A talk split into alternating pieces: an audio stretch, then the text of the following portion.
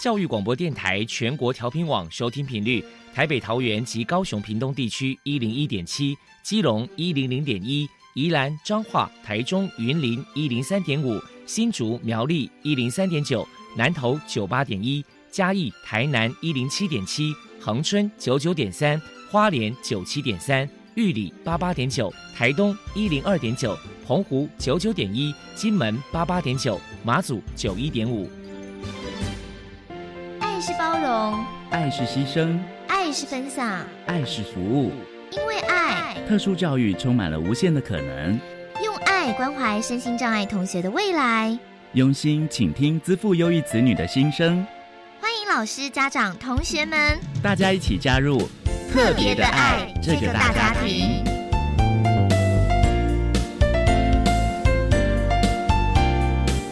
本节目由教育部学生事务及特殊教育司指导，国立教育广播电台监制，欢迎收听。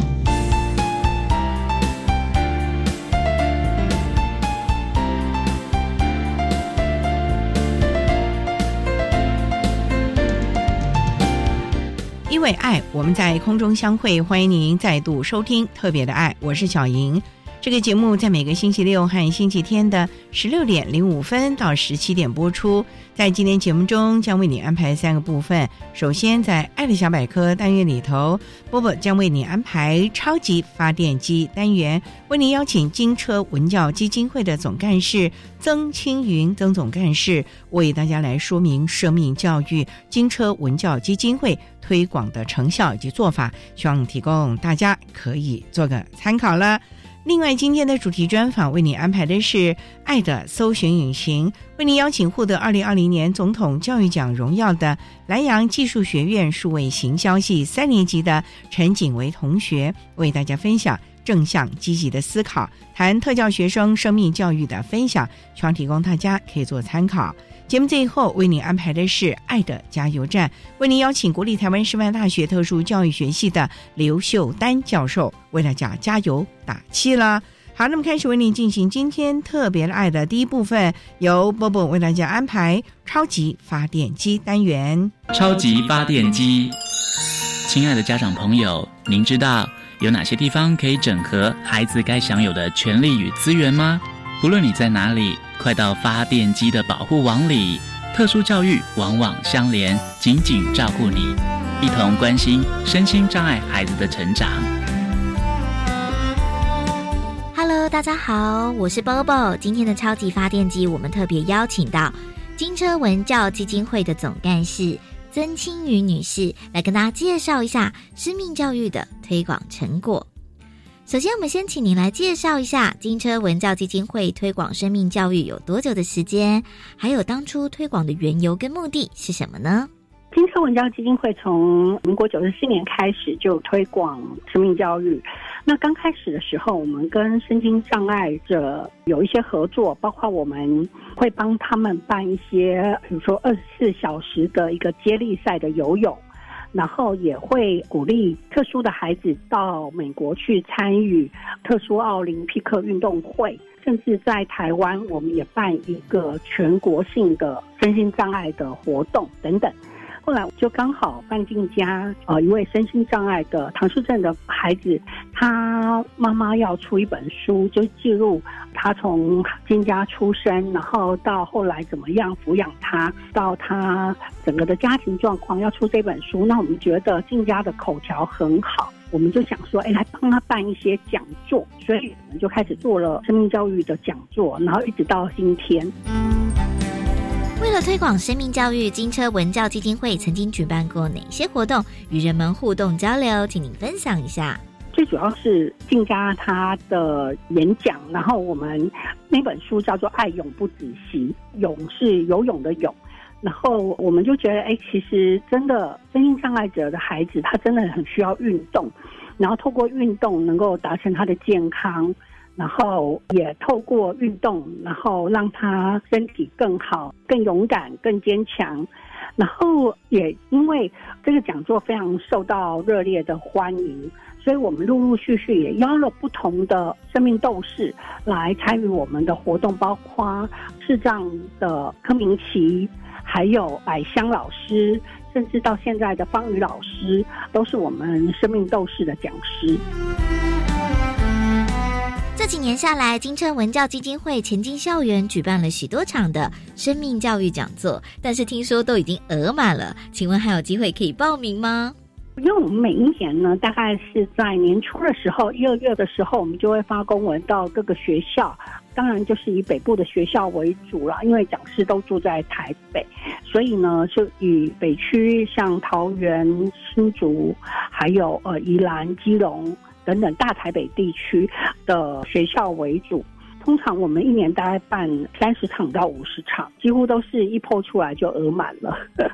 所以如果老师们有兴趣的话，真的也可以密切注意一下，然后可以先打电话来给我们。可能有一些状况是临时有学校取消，然后我们也可以把名额补上来。那也可以把资料留给我们，我们在明年的时候，我们会特别把这一方面的资讯跟老师分享。再来，我们请您来谈一谈今年讲座的特色和主题是什么呢？一一位就是我们长期跟我们合作，目前也在我们基金会上班的范静佳范老师。那静佳本身她是唐氏症，他口条很好，然后对自己的生命就是非常的坚毅。我第一次听到他演讲的时候。我无法相信一个智商五十九的孩子，他的口条可以这么好。所以当他侃侃而谈的时候，很多大人，尤其是大人，就是了解唐氏症的人，真的会非常的感动，因为静佳已经做了非常多的努力，才有今天的成就。那另外一位是方宇老师，方宇老师他比较特别，他是在大三的时候，因为网络霸凌，他很难过。所以连哭了好几天，然后导致他的眼睛严重的失明，那他只能看到一个小小的圈圈而已，几乎视力百分之九十五以上是是看不到的。我们觉得她非常的很漂亮的女孩，然后因为遭受到这样的不幸，可是她也非常的勇敢，他甚至发下了宏愿，他希望可以。透过他自己的故事来影响更多的人了解网络霸凌的可怕，重点是要珍惜自己的生命，所以我们就特别邀请方宇老师来担任我们的生命讲师，然后我们的主题叫做“梦想起飞，梦想逐梦”这样子，就是逐梦踏实。因为方宇老师他本身是设计科的学生，所以他到现在自己还不放弃作画这一件事情，所以真的非常的感动。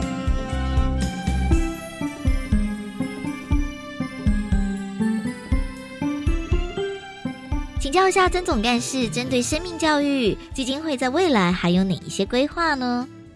我们真的很希望透过生命影响生命，让更多激励人心的故事，让更多的学生们去了解生命的价值，因为。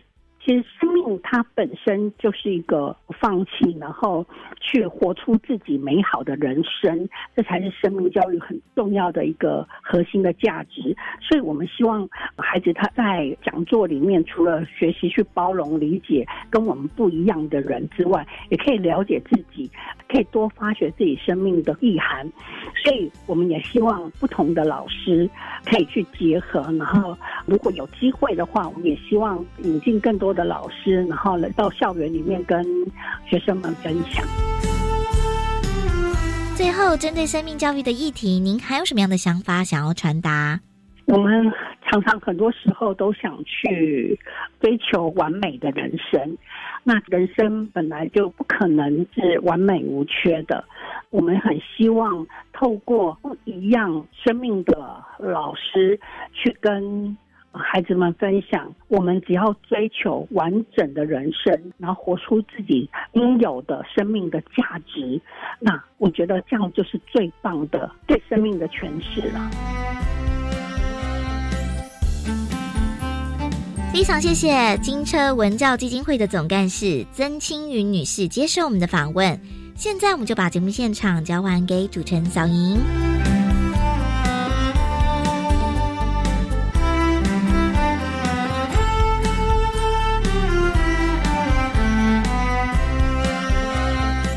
谢谢金车文教基金会的曾庆云总干事以及波波为大家介绍了金车文教基金会针对生命教育推广的活动，希望提供大家可以做参考喽。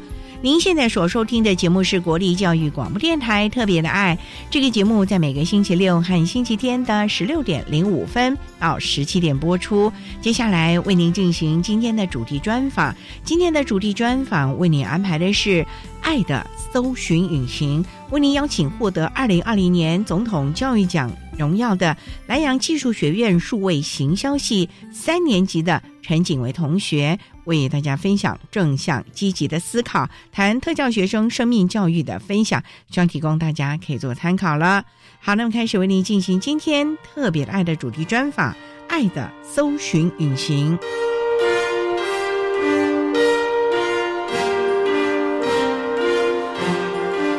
爱的搜寻引擎。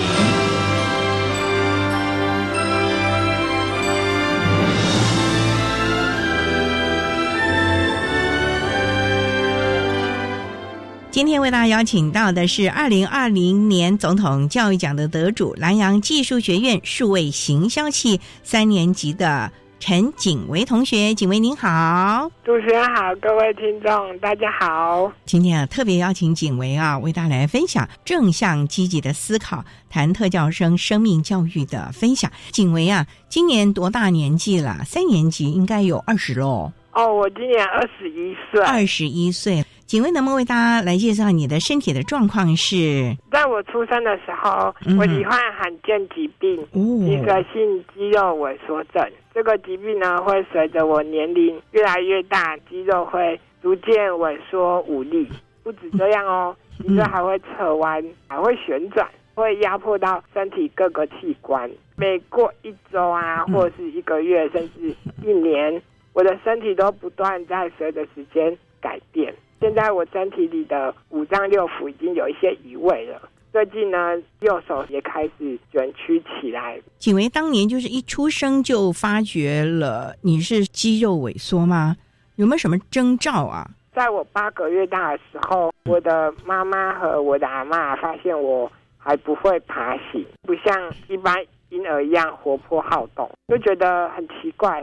他们很不安，就带着我到处求医。我们跑遍了北部跟东部很多大型的医院，做精密的血液检查。各位能想象一个小小的婴儿、小小的手掌，不断在进行抽血，血管打到护理师都不知道该从哪里下手，到处都是针孔的疤痕。哭声，阿妈都感到很不舍。那我们最终在花莲的门诺医院确诊为心肌肉萎缩症。那我是第二型的疾病，所以终于是确诊了。那这个有没有药可以治呢？这个疾病目前是没有没有药可以治的，是没有。那就是延缓它的退化，是不是？只能延缓，或者是维持现状。那你要怎么维持现状呢？就是吃得好，喝得好，睡得好，很心情愉快吗？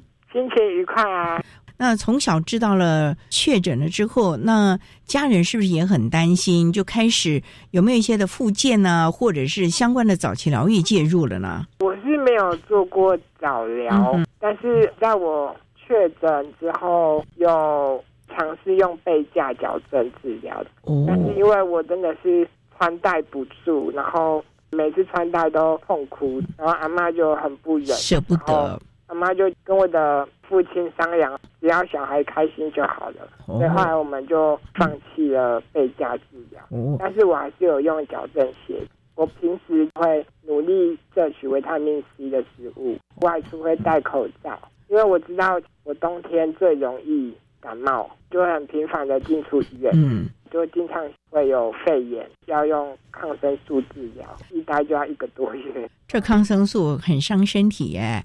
主要是因为你的身体太弱了，所以没有什么抵抗力了。对啊，对啊，就是要在医院住很久，所以平时真的要照顾好。所以景维也提醒了大家，以自己的经验呢，尤其我们现在新冠肺炎，大家还真的是要特别的注意。好，那我们稍待啊，再请获得二零二零年总统教育奖荣耀的南阳技术学院数位行销系三年级的陈景维同学，再为大家分享特教生学。生命教育的相关经验喽。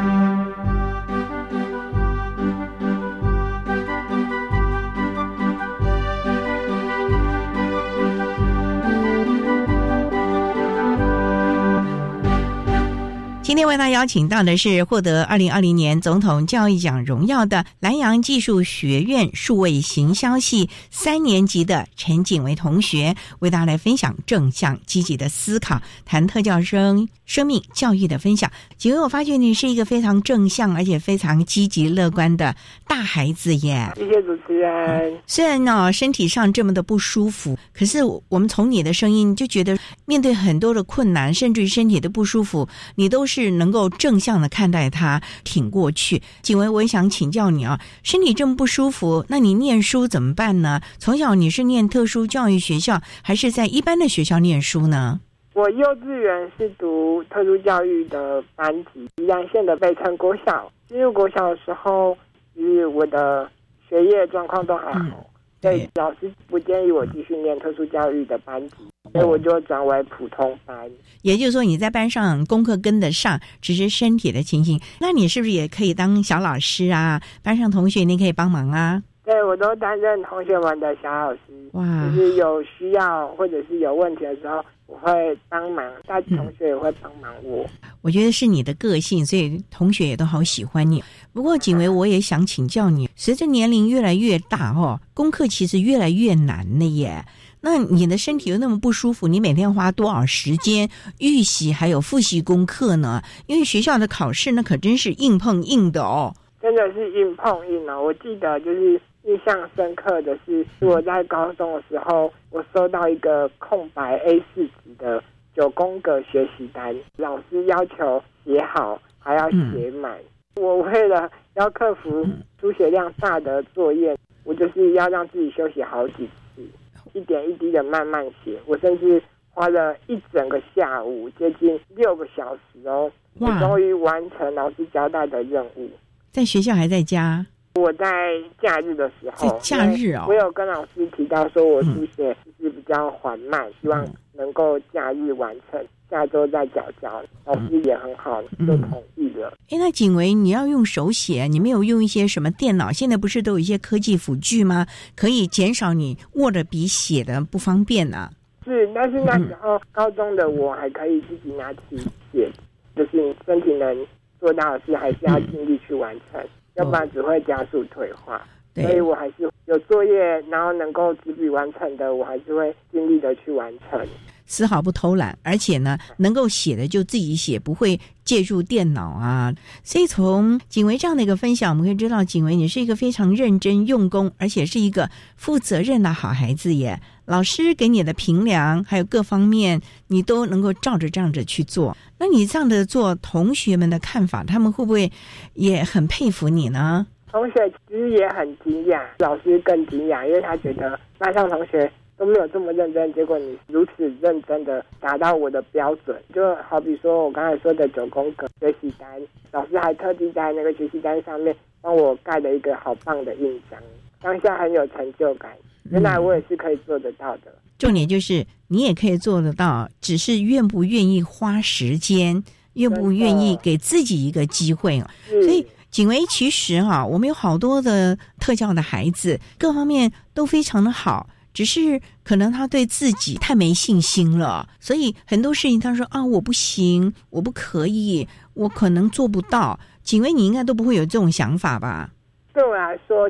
就是经过很多的挑战，还有就是老师所交代的任务啊，我就发现，只要我们愿意去做，就有机会扭转不可能。只要你愿意去做，就有机会扭转不可能。这是景维这么多年来啊，不管是在学业上，或者是面对自己的病痛的时候呢，他的体悟哦，提供大家做个参考。那我们稍待啊，再请获得二零二零年总统教育奖荣耀的南洋技术学院数位行销系三年级的陈景维同学，再为大家分享正向积极的思考，谈特教生生命教育的经验分享喽。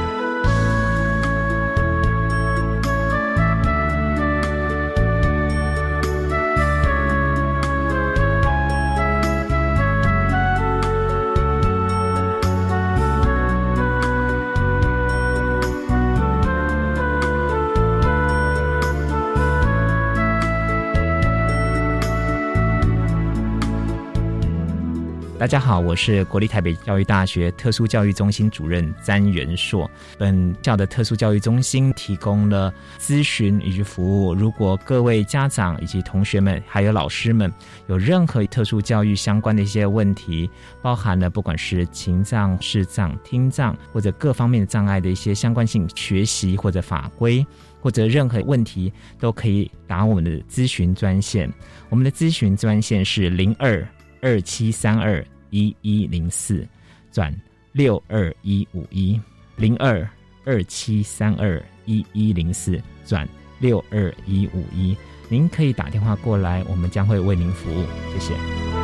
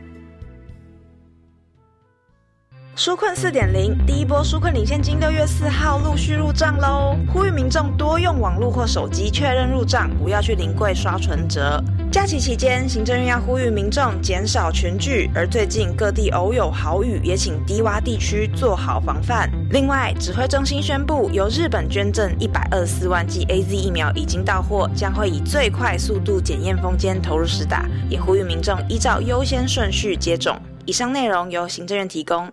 把这个图呢往下压，然后往上拉，有没有？哈，看到哦。这边磨的时候要小心。薪火相传，梦想起飞。我是陈凯，我是小莹。选气值，好好读，有前途。证照在手，为自己就业加分。实习课程，提早体验职场。欢迎每周二的晚上六点零五分收听。技职最前线，一起在宫中更靠近技职教育。哦，最近很不顺，家里蚊子又多啊，今天又觉得头痛发烧，该给师傅看看了啦。是不是还有后眼窝痛、肌肉关节痛？出诊。哎，啊，你怎么知道？你也是哦。哎呀，这是登革热症状，家里积水要肠道，否则容易长病媒蚊，引发登革热。啊，这么严重哦。对呀，赶快去看医生啦！有问题就打一九二二防疫专线。以上广告由卫生福利部疾病管制署提供。管那么的水，罗嘎西木啊！大家好，我们是欧开合唱团。您现在收听的是教育电台。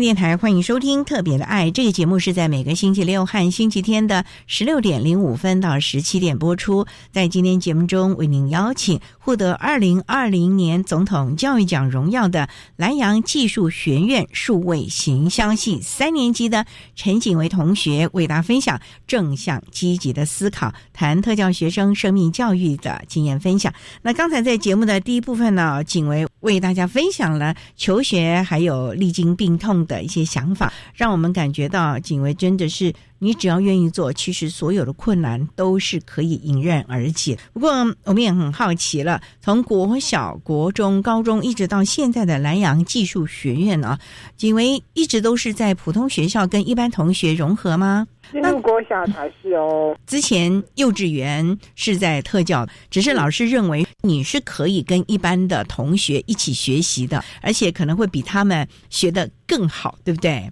是。小学、国中、高中面对青春期啊，景薇，我很好奇啊，青春期啊，很多人就说这段时间呢，爸爸妈妈、老师都好头疼啊。你自己有没有经历过青春期啊？有啊，在我高中的时候啊。我的疾病，我都把它称呼为是我身体里的小恶魔。那时候呢，它急速的变化，在那时候我的脊椎就开始旋转了，可能之后心肺功能也会开始影响。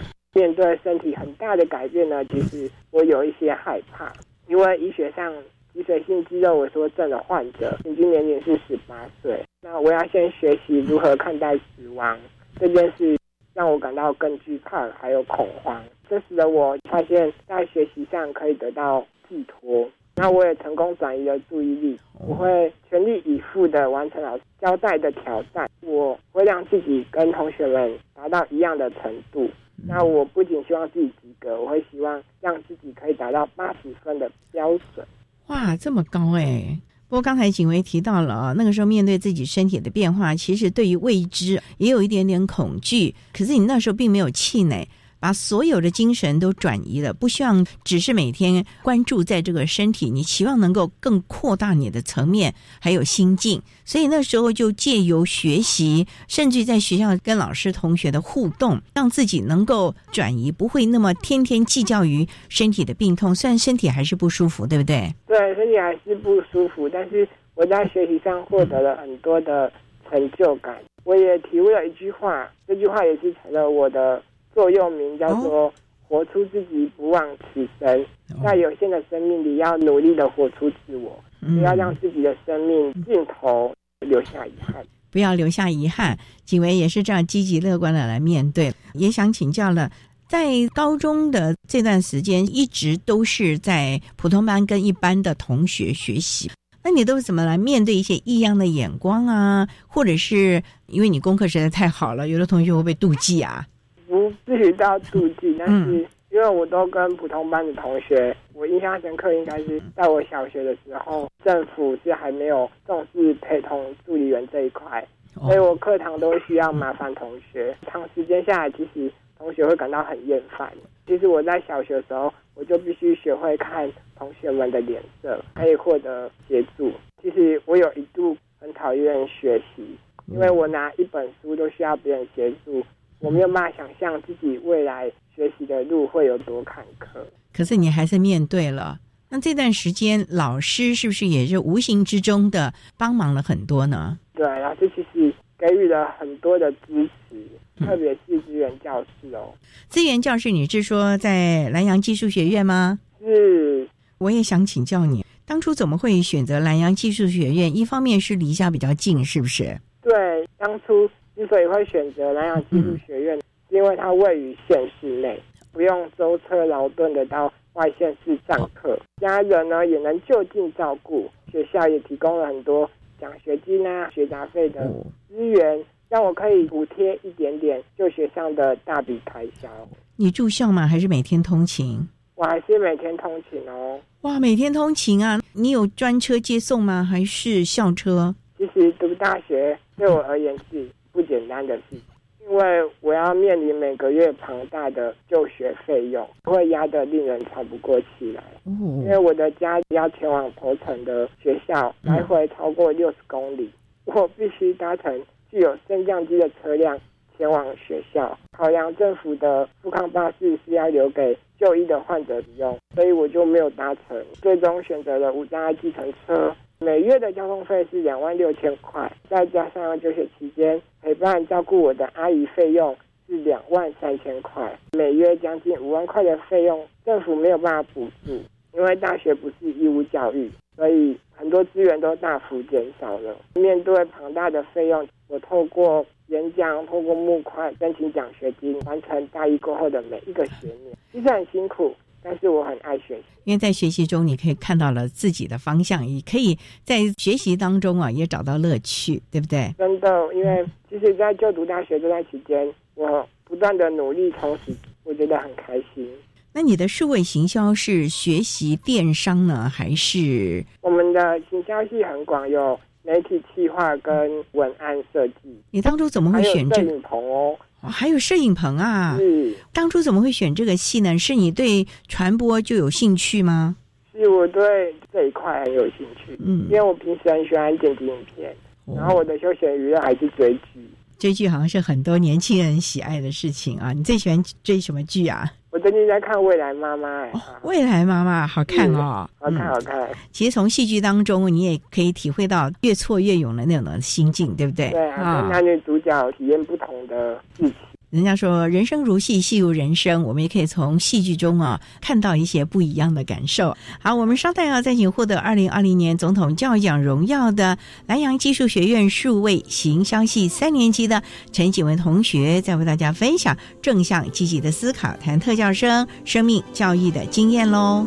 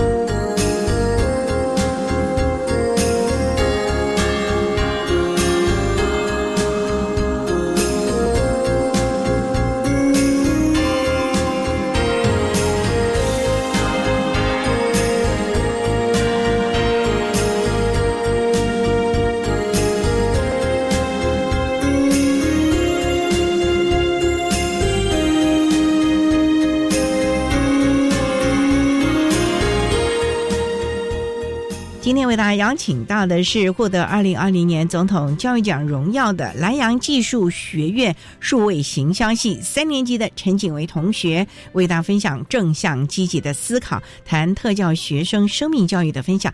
刚才景维提到了，因为自己身体的状况，就读大学对。个人或者是家庭是一个蛮大的开支，可是呢，喜欢念书，所以还是继续往高等教育来深造。那景维，我也想请教，当初选择南洋技术学院，你有没有先到学校看看？因为在宜兰地区还有蛮多其他的学校可以念的。那你当初是有看到这个学校的一些什么特点吗？学校的环境就包含无障碍设施，一样县内很多。学校还要来的好很多，师资也比较友善，那刚好也有我喜欢的科系，包括资源教室老师也资也很好。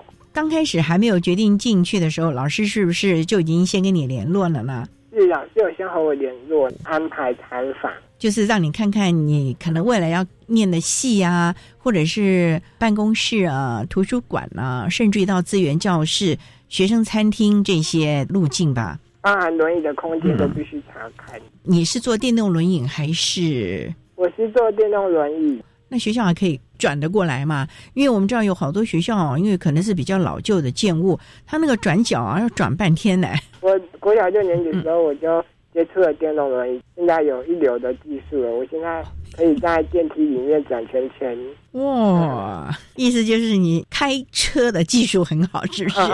越来越纯熟。好，那我还是要请教你，那在资源教室能够提供给你一些什么协助呢？例如说，刚开始的时候还没入学就让你来参访，进了学校之后呢，资源教室是不是有给一些的支持服务呢？例如你的课业应该没有问题吧？是我的课业没有问题，嗯，但资源教师在我学习上遇到困难，或者是校园上碰上有一些安全的疑虑的时候，他会担任沟通的桥梁，让我联系辅具中心或是通报校园。那也会定期举办户外教学，让我有机会走到户外去欣赏不同的风景。气象老师呢会考量我没有办法翻阅课本，所以会在课后提供教学影片，还有电子书。方便我回家进行练习。那你有运用很多学习辅具，几乎都是用电脑来学习喽？对，你刚刚有提到说，如果遇到一些什么危险的事情，资源教室老师就会马上来通报啊，或者是来协助解决。是哪一些的危险？是斜坡呢，还是哪个地方破损了？可能路面上有坑洞，或者是斜坡太陡了，或者是说我会发现无障碍厕所的空间可能比较狭小，那我就会建议可不可以有机会改善，我会帮忙找一下校园里面有没有需要改善的无障碍空间，都会提报给学校，校就慢慢改善。景维，会不会也因为你，所以我们南洋技术学院的友善环境越来越好了呢？我都说学校快要行无碍了，哇，好棒哦！也帮助了其他的同学，甚至于家长啊，因为爸爸妈妈、阿妈他们可能都年龄大了。那学校有没有提供你学伴呢？就像你讲的，因为你没有办法翻书嘛，老师虽然会提供影片给你，可是事实上数位行销啊，应该是有很多要实做的吧？你必须要写出哎企划案呐，或者是一些行销的活动吧。因为我没有学伴，但是我有助理阿姨照顾我就学上的日常。如果学校遇到实做的课程，那我可能在旁聆听理论，之后再教导同学，或者是分担我可以做的事。比如说，我们会进摄影棚录节目制作。有些同学面对镜头可能比较害羞，但是我就是自愿担任主播，然后我就可以完成一整组的作业，就是大家分工合作。哇，你好棒哦！所以你面对镜头都不害怕哦。对，你怎么会有这样的一个勇气？好多人，你看看，就是他今天已经是什么知名人物，有时候面对镜头啊，还是会语无伦次啊，很不自在的。可是我发觉，请问你今天面对我们的访谈啊，我觉得你落落大方，而且这个内容都非常的丰富。你是有准备很久没？我有，没有。没有这些问题，就是主持人提到的，有在分享。我最近也在筹备自己的书籍。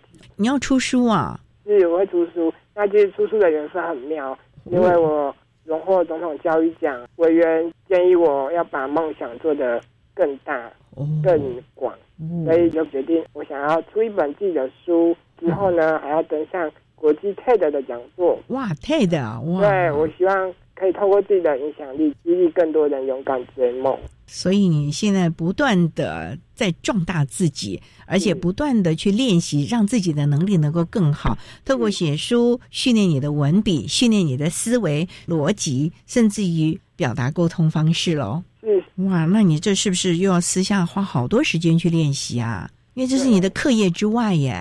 对，是课业之外，所以平常放学回家后，要再花时间写书。或者是阅读文章。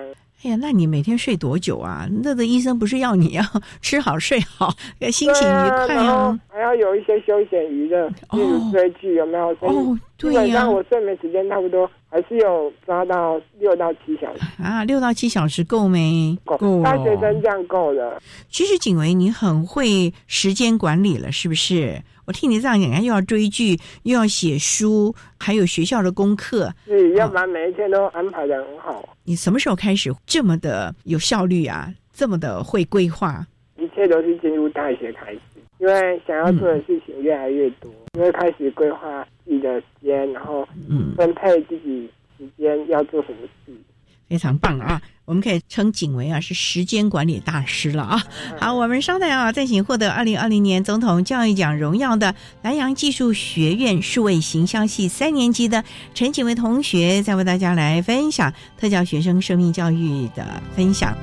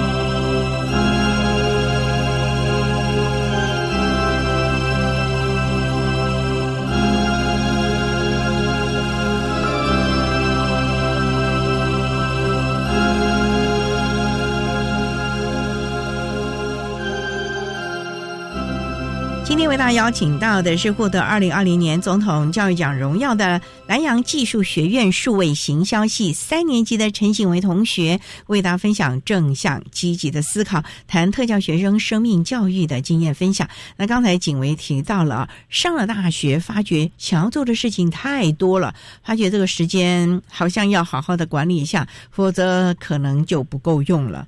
那你每天的作息难道都有这个时间表吗？规划表吗？警卫，那那会不会太生 硬了？没有，没有时间表。可能今天觉得有点累，或者是身体有点疲惫，我还是会适时的给自己休息。哦，应该的。放松一天，放松一天，这样。对对对对，要适时的放松一下，不能每天紧绷的嘛。嗯。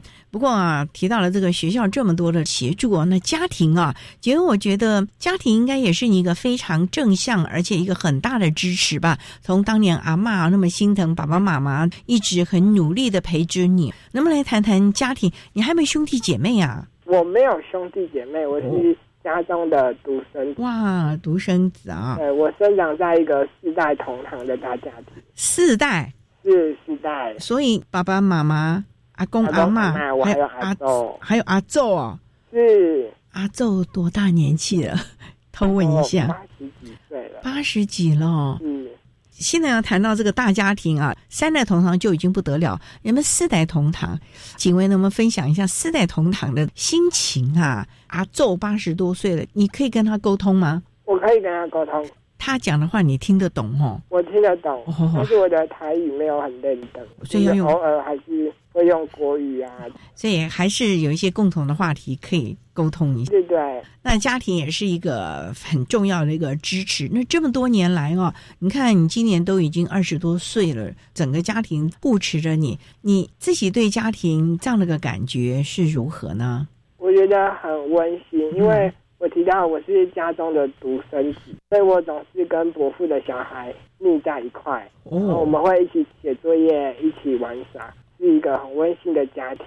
所以你还有堂兄弟那些了，对我有堂哥跟堂妹，有几位啊？三位都多大了？跟你差不多吧？跟我差不多。虽然是堂兄弟姐妹，可是其实就跟自己的亲兄弟姐妹一样了嘛。是啊，感情很好。感情很好啊，所以这个家族真的是一个非常愉快的了啊。不过我们谈这么多啊，仅为数位行销系今年三年级了，还一年就要毕业了嘛。对，对毕业有没有什么想法呢？我觉得梦想其实就是推一个大石头上山，山顶就是我们的梦想。那我们每天推石头，其实是我的目标。我短期的话，我想要完成学士学位。啊，那你还要继续硕士学位吗？没有了。哦。但是我中期的话，就是刚刚提到，我会出一本属于自己的书，然后跟上 TED 的讲座。长期的部分呢，也就是我的毕业后，我会想要以居家创业的方式，成立整合行销工作室，协助策划活动啊，是主要的工作。因为我觉得在学校举办活动，都觉得很有成就感。将来要居家创业，做整合的行销啊，那你现在有没有开始练习了呢？这不能等到毕业了才开始想想什么机会。在学校，你有没有透过什么社团呢，或者是相关的活动帮忙企划一下？例如资源教室有活动的时候，你有没有帮忙写个企划书啊，或者是帮忙执行啊，或者指挥别人怎么做？资源教室我没有参与活动的策划，哦嗯、但是我是行销系学生会的会长，哦、所以。我有办一些聚餐活动哇！学生会的会长哦，这整个系都是要归你去服务耶。对，几乎是要面面俱到哎。那你都办一些什么活动？除了聚餐，还有什么呢？其实既然是系学会，那应该是好多好多，包括什么迎新送旧啊这些活动吧。我们的活动基本上还没有到迎新，但是。主要就是大家会聚在一起，然后会有收到案子，然后大家就会聚在一起完成执行。你们都会一些什么样的案子啊？可能会有影片拍摄，或者是平面设计、校内的宣传活动，归我们，也是归你们哦。嗯，哦，那你们的产出量还蛮大了哦。对，大家就是要分工合作，然后要彼此的默契。哎，分工合作是一个很重要的事情。这里面的分配，请问你在这里面有没有学到一些什么心得呢？尤其像我们这个传播，单打独斗是做不出来的，一定是团队的。可是团队之中，大家都是创意人，谁也不服谁的啦。那你要怎么样呢居中协调，找出最大公约数呢？然后把这个事情完成。我们的团队都很包容，嗯然后也很尊重彼此的专业，大家就会根据自己的专长自愿要做哪些事。请问你的专长是什么？我的专长有点广，包含影音剪辑、社群经营，或者是平面设计，还有文计划撰写，就是我的专长。哇，那除了要有艺术美感，文字功力也要很棒哎。所以最后才会说，呃，我毕业后想要成立整合行销的工作，嗯，就是一条龙设计。这么多年来都一直不断的学习，充实自己，让自己的能力越来越好，嗯将来才能够真正的成立一个整合行销公司。对，第一本书该不会是自己来出吧？第一本书目前由奇迹基金会一起协助一起出。这是第一本书，将来还会更多了。当然了，我们警卫还要上国际的 TED 演讲，把自己的精神呢、啊，能够让国际的人士都能够了解，也能够激发、激励更多的人更正向、积极的来面对可能一些挫折啊等等了。嗯。那我们今天啊，非常的谢谢获得二零二零年总统教育奖荣耀的南阳技术学院数位行销系三年级的陈景维同学，为大家分享了正向积极的思考，谈特教学生生命教育的分享。非常谢谢你，景维。谢谢谢谢主持人。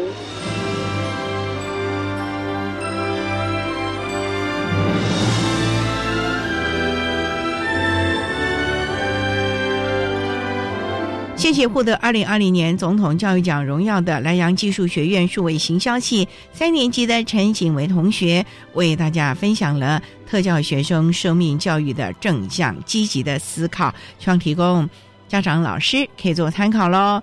您现在所收听的节目是国立教育广播电台特别的爱节目，最后为您安排的是爱的加油站，为您邀请国立台湾师范大学特殊教育学系的刘秀丹教授为大家加油打气喽。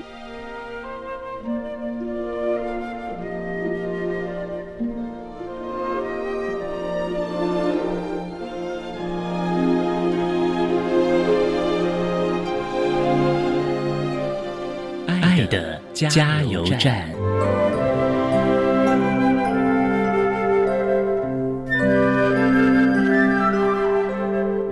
大家好，我是国立台湾师范大学特殊教育系刘秀丹。我呼吁大家尊重听障者使用手语的权利，需要我们更积极营造手语学习的环境，鼓励大家，不管你是听障生的朋友、家人、老师，我们可以多学一种语言，让听障生可以有更多的语言选择。谢谢。